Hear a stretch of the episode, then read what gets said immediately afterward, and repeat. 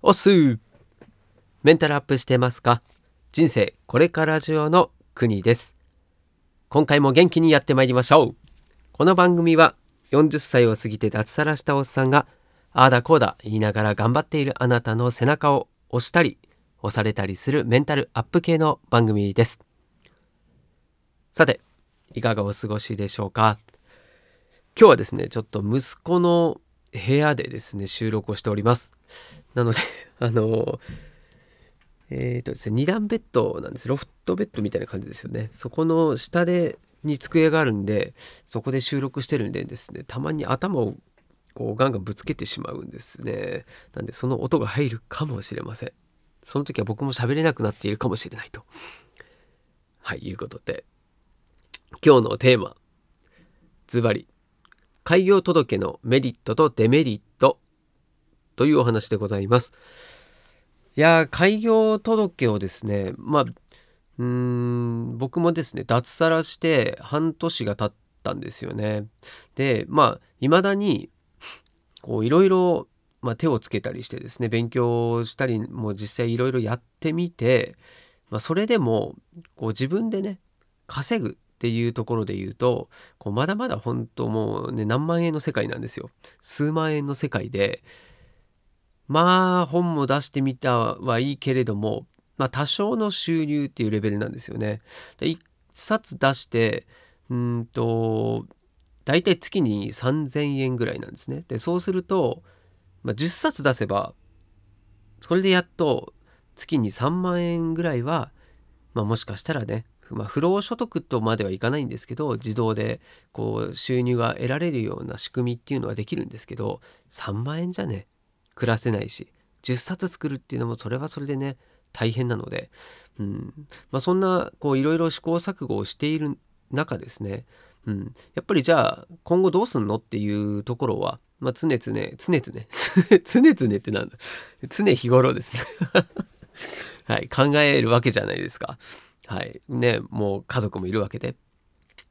でただそのまあ就職するっていう選択肢も取れないことはない。ないんですけれども、まあ、就職まあ、新しい会社に転職するっていう選択肢は、まあ、それはねまあ後からでもいいじゃんっていう話なんですよね。もしくはもう、まあ、今やってることと並行してもできると思うんですよね。うん、だから今はとにかくこう時間に融通が利くっていうことがもう最大のメリットなので、まあ、失業保険をもらえている間っていうのは、まあ、とにかくね、まあ、自分磨きとかあとは身辺整理ですねそういうことをやっていく時間にしようってもう最初から決めているのでそこに迷いはないんですけれどもただうーん、まあ、このままずっとじゃあ稼げない自分がね生活できるぐらいのレベルまで稼げないんだとしたら、まあ、それはねやっぱり不安だし、うん、改善していきたいなと思っていてでその第一歩として、まあ、先にね副業とかなんだっていろいろこうなんだろうな、うん、仕事しながらもやっていたりしたんですけれどもやっぱりね、うん、やってみて思ったのはうん自分の覚悟が足りない。なんだろうこう、うん、例えば SNS で Twitter でこういろいろ運用したりなんなりして、まあ、それでお金収入を得られたとしてもなんかねその SNS を使ってるっていう半ばこう趣味とかこう仕事とは別個の部分でやってるっていう感覚がやっぱ強いんですよね。まあ、そういう意味で言うとやっぱりねここでちゃんとこう仕事として自分で自覚をするということを考えたんですよ。それがないとこの先ないなと思って。うんまあ、それでこう開業しようというふうに思ったんですねまずは。はいまあ、フリーターじゃないや フリーターはダメだねあのフリーランスとしてでもいいのでまずは自分で稼ぐその覚悟を決めるというところもそうだし、うんまあ、あとねもう開業するってなったらねこういろんなことがやっぱり出てきたんですよ。うん、それを今日はちょっと、えー、これからね開業しようとしてる人とか、まあ、もしくは脱サラあとは副業そういうことを今頑張っている、まあ、脱サラしようと思っているそんな人もですね知っといて損はない情報だと思います。僕は今の今まで知らなかったですからね脱サラしておいてというところなんですけれども、まあ、そもそもその、うん、開業する自分が開業する起業するっていうような感覚がまずなかったので、うん、その辺も甘かったなと思いますね。はい。なんで今日は開業届のデメリットとメリットちょっとひっくり返っちゃいましたけども、こちらをお伝えしたいと思います。で、これも僕が、えー、直近でね、いろいろ調べて、あ、なるほどって思ったことをそのままお伝えするので、もし間違ってるなんてことがあったら、是非ですね、コメントの方でお寄せいただきたいと思います。はい、僕は専門家でも何でもありませんので、はい、そこでね、ちょっと保険を作っておいて、はい、説明しようと思います。で、まず開業届のメリットですね。はい。で、開業届はもうとにかく出した方が何でしょうこう、うん、年間で言うとねもう20万円以上収入があるんであればこう出すことっていうのを前提に考えた方がいいと思います。で、えー、そのメリットの一つが青色申告で確定申告ができるというところですね。まあ、これが一番大きいんじゃないかなと思うんですけれども、まあ、通常だとですねこう白色申告なんですけれどもこの青色申告を出すことによってこう税金のいわゆる控除の部分ですね。この控除っていうのが最大だと65万円まであるんですよ。はい。まあ、これだけでもかなりのメリットになると思いますね。はい。で、まあ、ちょっと細かいところまではね、僕も、あの、そんな知識ないんで何か見ながらだったらできるんですけれども、うん、とにかくその青色申告ができるっていうのを覚えておいてもらいたいのと、で、もう一つ注意点があって、えー、開業届を出す時にもうセットで、青色申告の申告書というのが別にあるので、それも一緒に出しちゃうっていうところを覚えておいてください。はい。これはね、他のなんかことを調べたり、YouTube 見たりなんなりしても、えー、言っていた内容です。税理士さんが実際に言っていた内容なので、はい。まずは青色申告をした方がいいよということですね。はい。そして次。開業届を就労証明として利用できる。まあ、これは本当言葉そのままですね。はい。あと、屋号付きの銀行口座を持てる。はい、これも個人の名前での銀行口座と、屋号での口座のの名前だと、やっぱりね、権威性というか、こう信頼度っていうのも高くなるので、これも屋号付きのものができるっていうのはメリットだと思います。はい。あと、屋号についてはですね、開業届の時に屋号を書く欄があるんですが、別になくてもいいらしいんですよね。だけどもこの銀行口座を持つとかっていうところまで考えたらやはりね自分なりのその気持ちを込めた野号っていうのを作った方がつけた方がいいというふうに僕も思いますんでね。僕も今何個かねこうなんだろうピックアップしてというかですねうん考えてどれにしよっかなっていうふうに今考えているところではあるんですけども。はい。で次が、えー、創業融資や銀行からの融資を受けやすくなる、まあ、これも当然ねえー、銀行口座と一緒で個人よりもちゃんとね個人事業主として融資を受けるって方が信頼度は増すということですよね。だ僕の覚悟にもね近いところがあるかもしれないですね。うん、個人でやってるよりももう個人事業主というふうにもうやってる以上大丈夫だろうっていうふうに思われるようになりますからね。はい。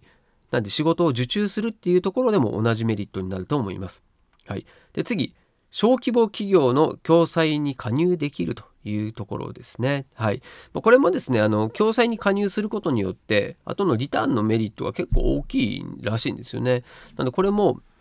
うん、大体はね、えー、加入しておいた方がいいんじゃないかというふうに言われてますんで、ここもセットで考えた方がいいかなと思います。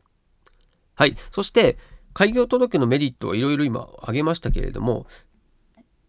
例えばその他にですね、これもざっと言いますけども、え赤字を繰り越せる。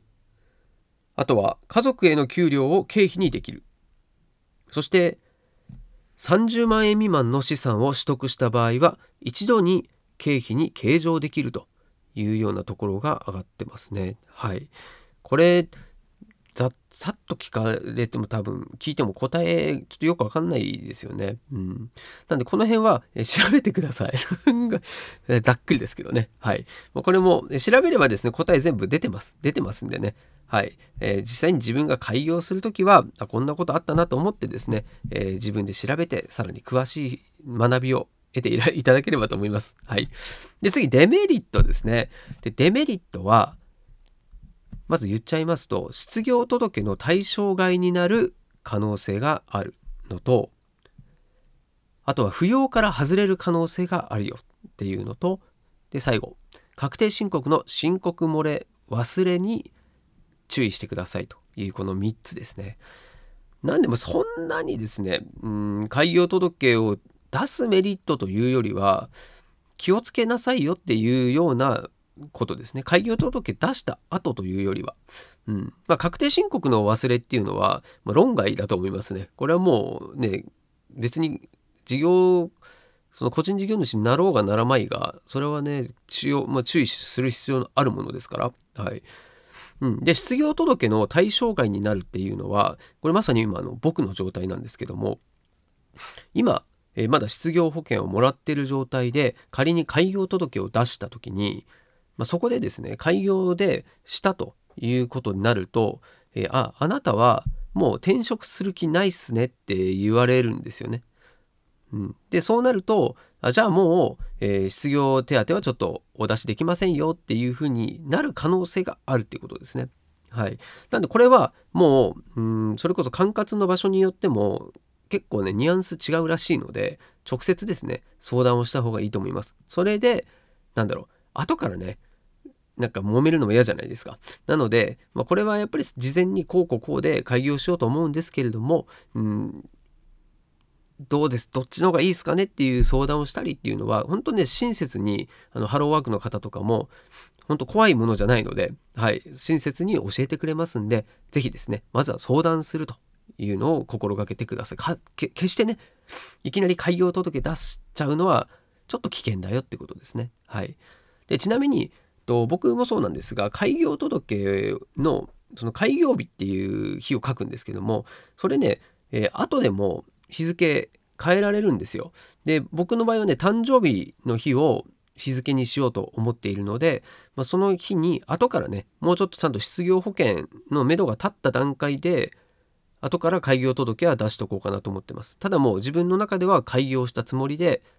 今は動こうとしているということですね。はい。なので経費の計算とかそういったものももうしっかりやると、はい、いうふうに決めました。はい。そしてまあ、確定申告の申告漏れはもう忘れないでくださいっていうそういうことですね。はい、で扶養から外れる可能性があるっていうのはこれねあの僕が例えば働くんだったらまあなんだろう家族で言うと、うん、世帯主になっているのでまあそんなにここの部分は関係ないんですけれども例えば自分のパートナーがパートナーが、え、副業で、まあ、それなりの売り上げがあるので、え、個人事業主としてやるって言った場合にもしかしたら旦那さんとか奥さんの扶養から外れる可能性があるっていうことですね。はいまあ、これも当然ね扶養の控除の金額っていうのを考えた上でのこう天秤にかけてですねどっちがメリットがあるのかっていうところも考えないといけないと、はい、いう感じでございます。はい、以上ですねデメリットとメリットの説明をざっとさせていただきました。で、その他にね、もうこっちょっと時間まだ大丈夫かな。はい。えー、自分が感じたこととして先ほど言ったですね自覚を持つっていうのももちろんそうですね副業の延長で考えないようにこれねほんと時間管理ができなかったり甘えが生じるんですよ。でダラダラ言っちゃう。でまして家にいる場合はこうなんだろうメリハリがないんですよね仕事あとは家庭のことっていうのがないのでやっぱりここはまずは自分のこう意識として仕事しているという意識を持てるようなまずは環境を整えるというのが大事だと思いました。はい、そして独立したことで見えてくるこう次のステージっていうのがあるんですよね。だ僕ももう開業ってスイッチを入れた瞬間に景色が変わりましたから、ね、やっぱ自分でビジネスでやるとなると事業計画も立てなきゃいけない。で経費の計算だったりね、まあ、そのなんだろうお金の保管だったりまあね本当スマホにその なんだろうお金収入があった時のこう管理の仕方とかっていうのも決めとかないともう後々だあああああああな何や何やればいいんだなって言ったらもうおしまいですからね、うん、やっぱりその辺のお金の出どころ入りどころっていうのはしっかり決めなきゃいけないとかあとは、うんまあ、当然ね年間の確定申告の準備ももう最初からしとかないと大変なことになります。はい、もう後でまとめてっていうのはもう絶対やめた方がいいですね。はい。などなどですね。あとはもう法律関係とかと財務ねあの簿記とかもそうだしそういったものの勉強もしなきゃいけないし。で最終的には、人を雇うとかっていうことにもなるかもしれないしね、うん、で人の管理もそう。そしてまあ、そういったものを様々学びながらやっていかなきゃいけないっていうことにこれも今ね本当はもう準備万端でやった方がいいんでしょうけどそんなのはねもう難しいのでまあ勉強しながらやっていこうというふうに気づいたということですね。はい、そして最後はですね、うん、会社を一から作ることを勉強できるっていうことですね。で個人事業主でそれこそこううまく回っていけば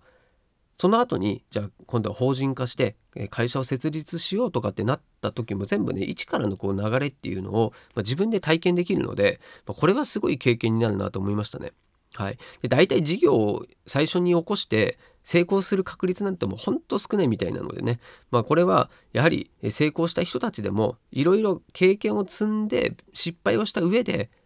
たまたま当たったっていうような形それも経験ありきなのでまあ、その第一歩と考えれば、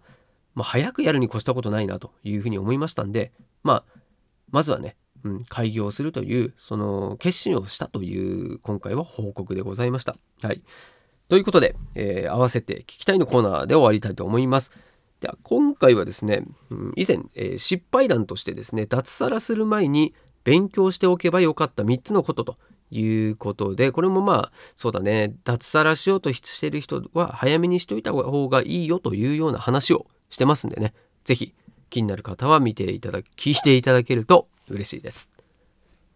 はい、ではいかがだったでしょうか？以上で今回の放送は終了でございます。最後までお付き合いいただきましてありがとうございます。またこの場所でお会いしましょうね。はい、お届けは国でした。したっけね開業はドキドキだけどワクワク